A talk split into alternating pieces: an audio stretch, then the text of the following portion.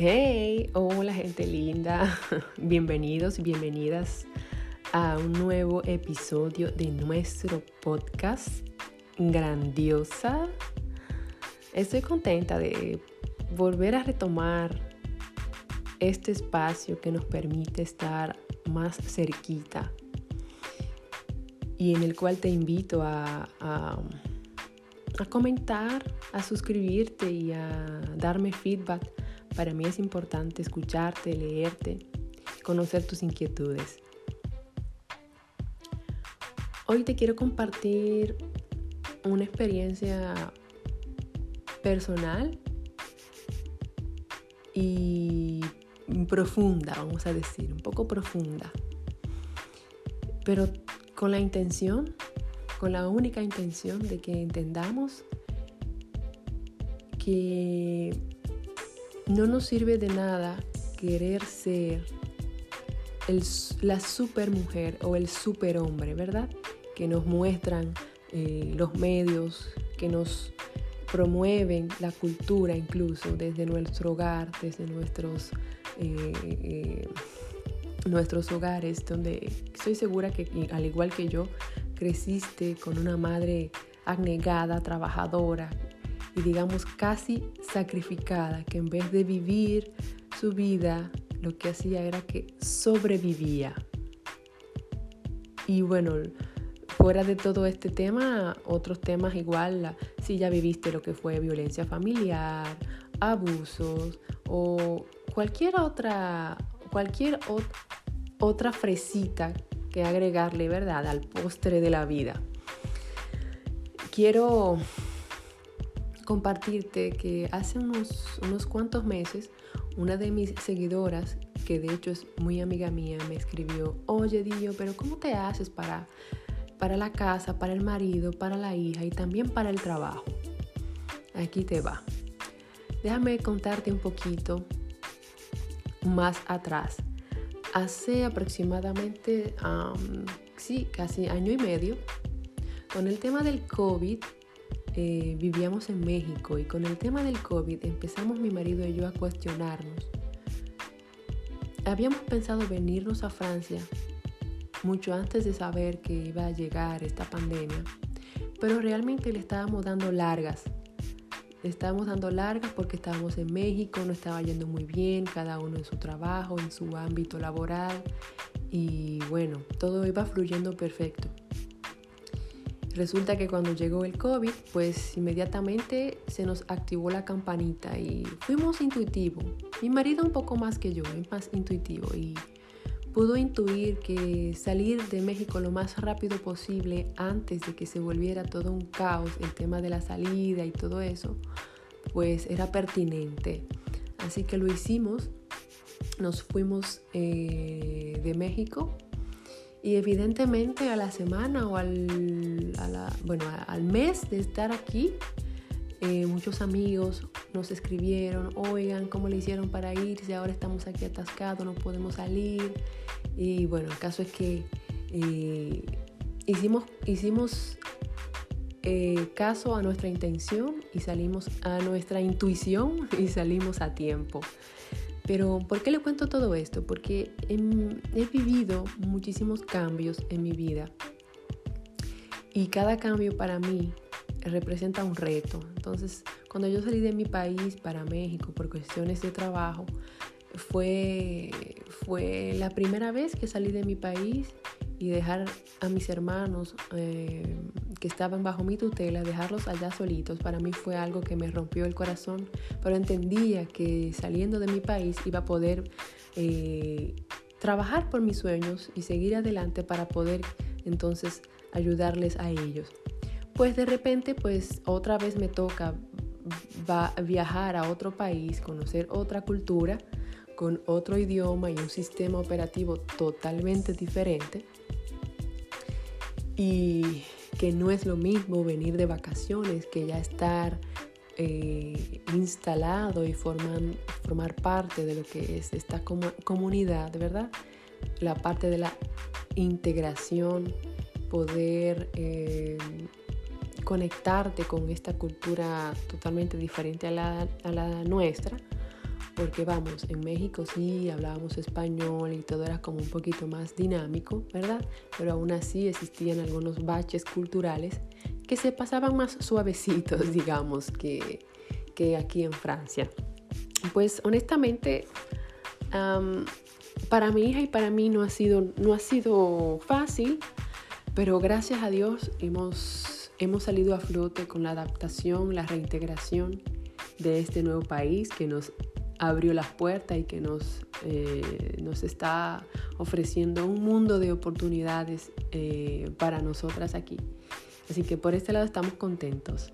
El punto aquí es compartirte que mm, al inicio cuando llegamos yo estaba muy bien, estaba entusiasmada, muy contenta, pero después pasaron los días, los meses y me sentía inútil. Me sentía inútil porque claro, haber dejado mi, trabajo, digamos, mi, mi forma de trabajar, de ir a la oficina, de tener conferencias, de tener charlas, de tener clientes de tú a tú, ¿verdad? Es un poco, es un poco traumático, al menos para mí lo fue, ¿verdad? Y empecé a trabajar a distancia con algunas clientas que me quedaban ya eh, y que estuvieron dispuestas a terminar nuestras sesiones de coaching en línea a distancia.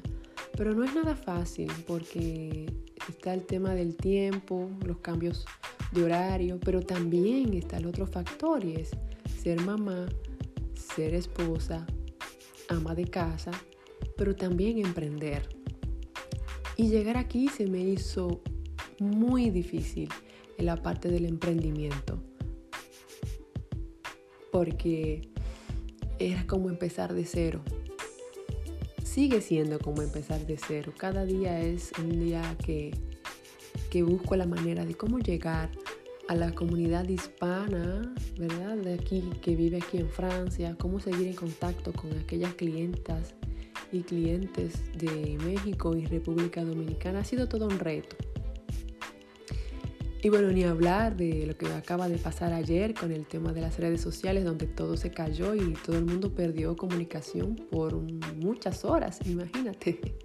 Pero bueno, volviendo a nuestro tema de este podcast, que eh, la intención es invitarnos a reflexionar y a darnos cuenta de que no nos sirve de nada querer ser super mujer o super hombre, y mucho menos insistir en serlo porque no, no, no es posible.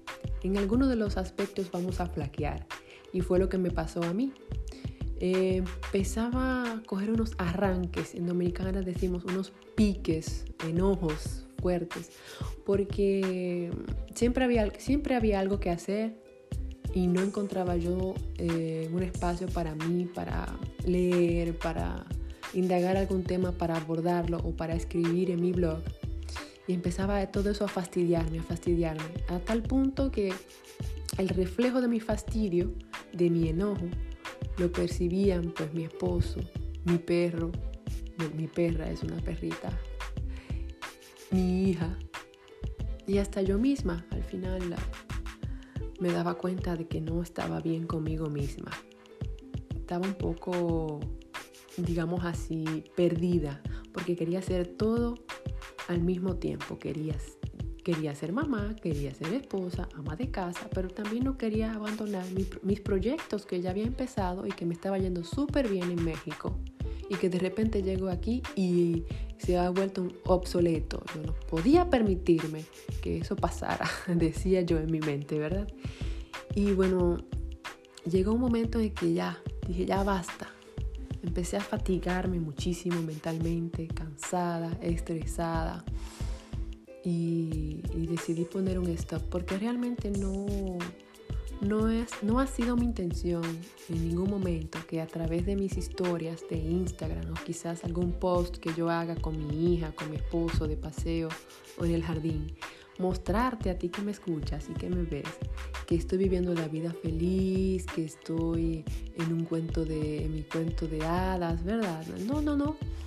Sí estoy feliz, puedo decir que estoy viviendo en un cuento de hadas, pero también estoy consciente de que soy una persona humana y que no se trata solamente de compartir las cosas lindas de la vida Tampoco se trata de ser un libro abierto y contar todas las partes personales de uno, estoy de acuerdo, pero mostrar un poco de sensibilidad, de, vulnerabilidad, donde realmente reconozcamos que no somos super, super personas, que tenemos que poner un stop a esta idea errónea, que yo sé, estoy segura que hemos sido influenciados desde nuestros hogares, ¿verdad? Desde nuestros hogares y bueno, ahora con las redes sociales donde vemos la mujer que acaba de parir y ya la semana tiene la figura de una modelo, ¿verdad? Y, no ha pasado nada, eh, la casa siempre se ve limpia, nunca se ve reguero. No, señores, seamos más realistas y, seamos más honestos con nosotros mismos.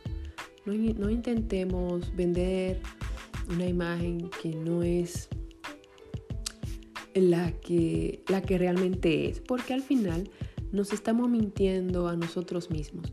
Otra vez, no ha sido mi intención ni nunca lo será, al contrario, me gusta promover la autenticidad del ser a través de lo que comparto. Y me parece que, que en algún momento quizás alguien malinterpretó o le dio su interpretación personal a algunas cositas que yo compartía, ¿verdad? Con mayormente historias en mi, en mi Instagram. Los momentos de juego. claro, no voy a compartir los momentos cuando mi hija explota y, y se enoja y empezamos ambas a, a ponernos de acuerdo, a negociar. No, esas cosas no se comparten, ¿verdad? Solo se comparte cuando estamos contentas en el jardín. Porque realmente, ¿qué, eh, honestamente pienso, ¿en qué le va a aportar a la gente ver quizás la cocina con los trastes sucios sin lavar?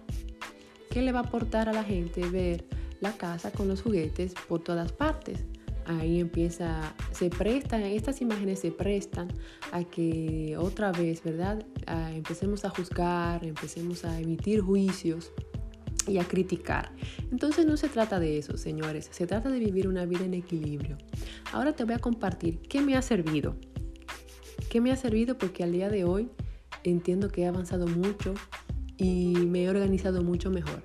La organización es, es, es uno de los puntos más importantes. Mi hija ya, gracias a Dios, eh, ha crecido, ella inició su escuela y bueno, vienen nuevos problemas, vienen nuevas tensiones, pero algo que me funcionó a mí fue entender que siempre van a haber trastes sucios, siempre la casa va a haber algo que limpiar, algo que recoger, siempre vamos a tener que comer y otra vez volver a lavar los platos. O sea, este, este, este, este sistema que te envuelve si tú te dejas envolver, te vuelve incluso un esclavo, una esclava. Entonces, cuando nos organizamos y delegamos funciones, porque a veces nos cuesta delegar funciones, queremos hacerlo todo nosotros o nosotras, porque el otro no lo hace bien, bueno, pues es en la práctica que uno se hace experto. Hay que dejar que el otro lave los platos, planche su camisa, aunque la queme, le lave, aunque deje las cosas sucias. Así es que va a aprender, ¿verdad? Nosotras como mujeres tendemos, no, hombre, no sabe hacerlo, mejor lo hago yo y así. Pero entendí que, se, trata de un grupo, se trata de trabajar en grupo, ya sea en casa o en, la, o en el trabajo aprender a delegar funciones porque después nosotros mismos nos hacemos las víctimas de no avanzar y le echamos la culpa al otro, no, por tu culpa, no, por culpa de estar con la niña, por culpa de hacer esto o tal cosa, no he podido hacer tal o tal cosa. Cuando realmente sabemos que si nos organizamos de una manera más eh, consciente, eh, podemos optimizar el tiempo. Entonces, eh, recapitulo, el, el punto número uno que me ayudó mucho es la organización. El punto número dos, entender que siempre va a haber algo que limpiar en la casa.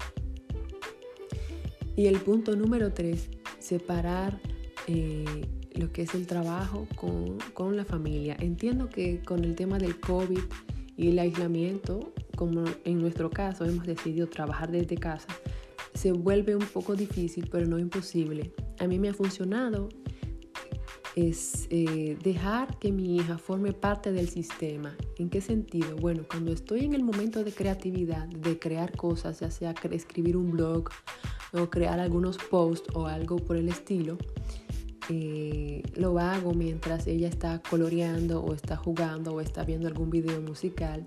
Entonces me contagia esa energía positiva de ella, de esta niña inocente, que conecta con esta niña mía interior, esta niña creativa, este ser creativo que habita en mí. Y, y, así no me estreso y no me preocupo de que ella me está invadiendo mi espacio. Yo soy una persona que necesita por ciertos momentos tener eh, ciertos silencios, soy muy reflexiva. Y, y eso lo reconozco. Entonces como sé cómo soy, cómo me conozco, entonces cuando estoy en los momentos de creatividad y de crear, entonces lo aprovecho para eh, dedicarle tiempo a ella a jugar mientras creamos juntas ya cuando es hora de estar más reflexiva, que es más o menos en la mañana, cuando ya ella está en la escuela, o en la noche tarde, cuando ya todos han dormido, pues ahí me permito entrar en este ambiente de reflexión y conectar con la, parte inspiradora que, que, que, necesita, que me necesita como canal para transmitirte a ti a través de imágenes o de escritos o de audios algún mensaje positivo para tu vida. Esto es todo lo que quería comentarte. Estoy muy, feliz de retomar eh, esta vía para conectarme contigo. Recuerda que me interesa escucharte, leerte, conocer tus inquietudes para poder ayudarte. Gracias por escucharme y no olvides seguirme en mis redes sociales. Búscame como Dio Moreno y visita mi página web diomoreno.com.